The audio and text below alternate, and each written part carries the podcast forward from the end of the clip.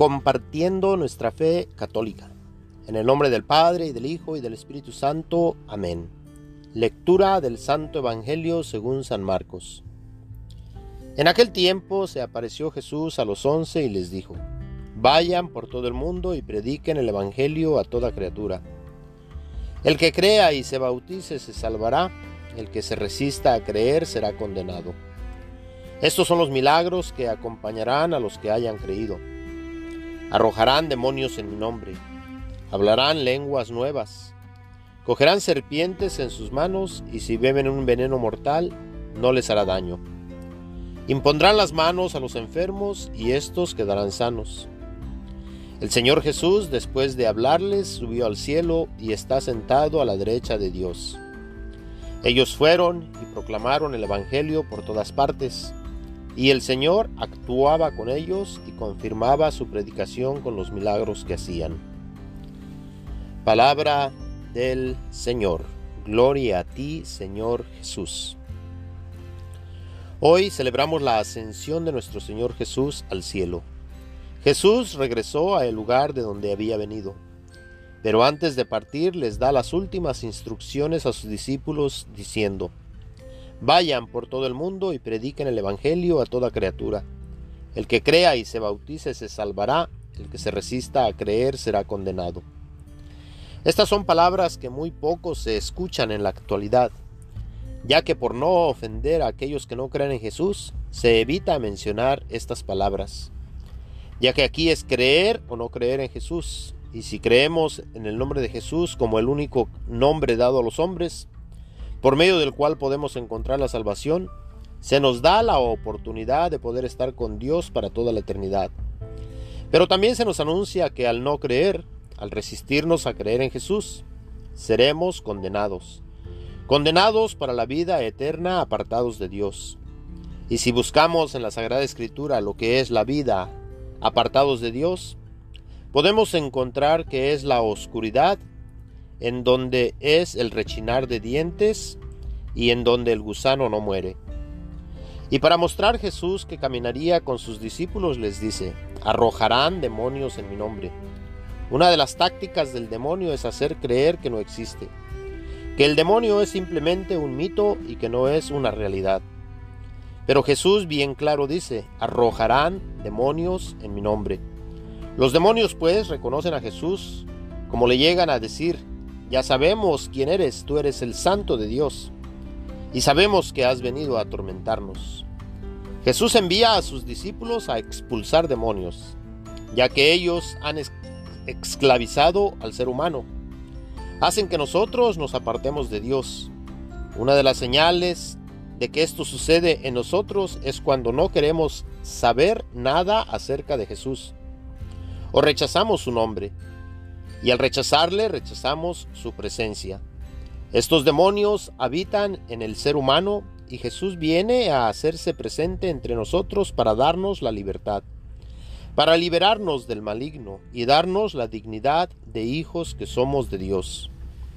Dios no quiere que seamos esclavos del demonio, que es una realidad y no solamente un mito.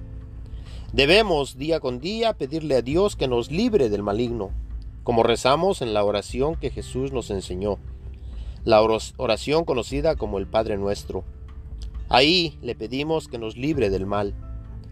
También les dice, hablarán lenguas nuevas.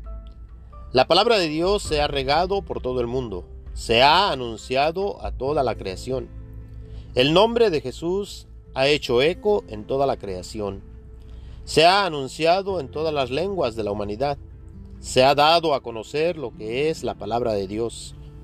Podemos ver uno de los últimos ejemplos en el Papa San Juan Pablo II, que anunció el Evangelio en muchas lenguas en muchos lugares del mundo. Cogerán serpientes en sus manos y si beben veneno, un veneno mortal no les hará daño. A través de la historia han existido muchas personas que han sido mordidas por serpientes y su veneno no les ha hecho daño. Podemos poner el ejemplo de San Pablo, que desde un principio al anunciar el Evangelio fue mordido por una serpiente. Y aquellos que vieron esperaban que muriera, pero el veneno de esta serpiente no le hizo daño. Y San Pablo tuvo la oportunidad de dar a conocer quién le protege, quién le cuida, quién le sana. Impondrán las manos a los enfermos y estos quedarán sanos.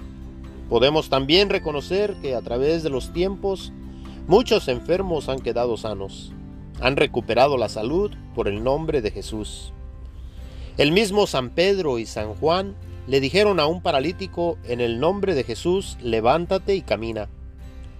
Estos son milagros que se hacen en el nombre de Jesús, no están hechos por otro nombre, ya que no hay otro nombre dado a los hombres por medio del cual podremos encontrar la salud o la salvación. El Evangelio del día de hoy también nos dice que el Señor Jesús, después de hablarle, subió al cielo y está sentado a la derecha de Dios. Subió a el lugar de donde había venido y llegó a dar a conocer que muchos lo veremos venir rodeado de sus ángeles. Esto será al final, cuando se haga el juicio universal. Pero por ahora nos da a conocer que Él camina con nosotros, ya que dice en el Evangelio de hoy, ellos fueron y proclamaron el Evangelio por todas partes, y el Señor actuaba con ellos y confirmaba su predicación con los milagros que hacían. Aquí pues nos da a conocer que el mismo Jesús actuaba y caminaba con ellos, confirmando sus acciones.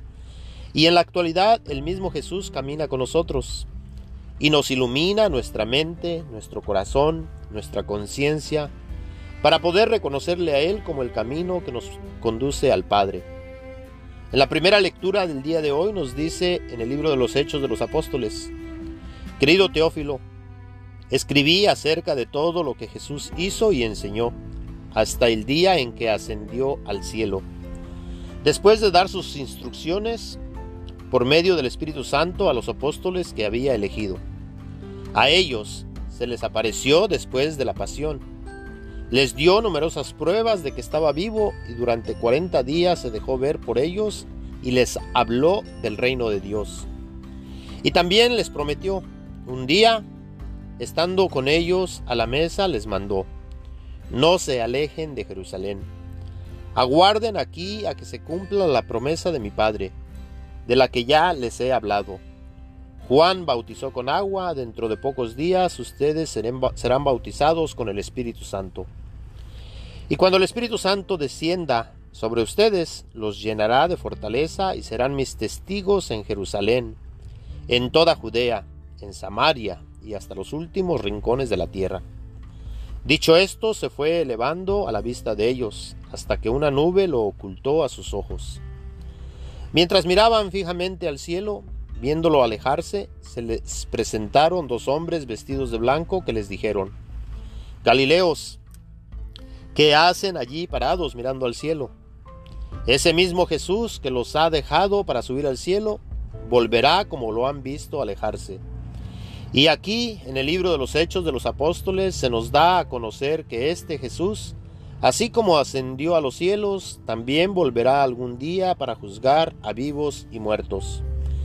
Y que creamos o no creamos en Jesús, no elimina, elimina esta realidad. Y en estos casos es mejor creer que no creer, porque si creemos y se confirma esta realidad, nos llenaremos de alegría. Pero si no creemos y se confirma esta realidad, nos lamentaremos de no haber creído.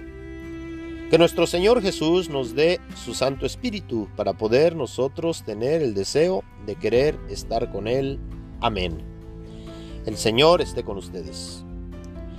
La bendición de Dios Todopoderoso, Padre, Hijo y Espíritu Santo, descienda y permanezca con todos ustedes. Amén. Mis hermanos y hermanas en Cristo, gracias por compartir nuestra fe católica.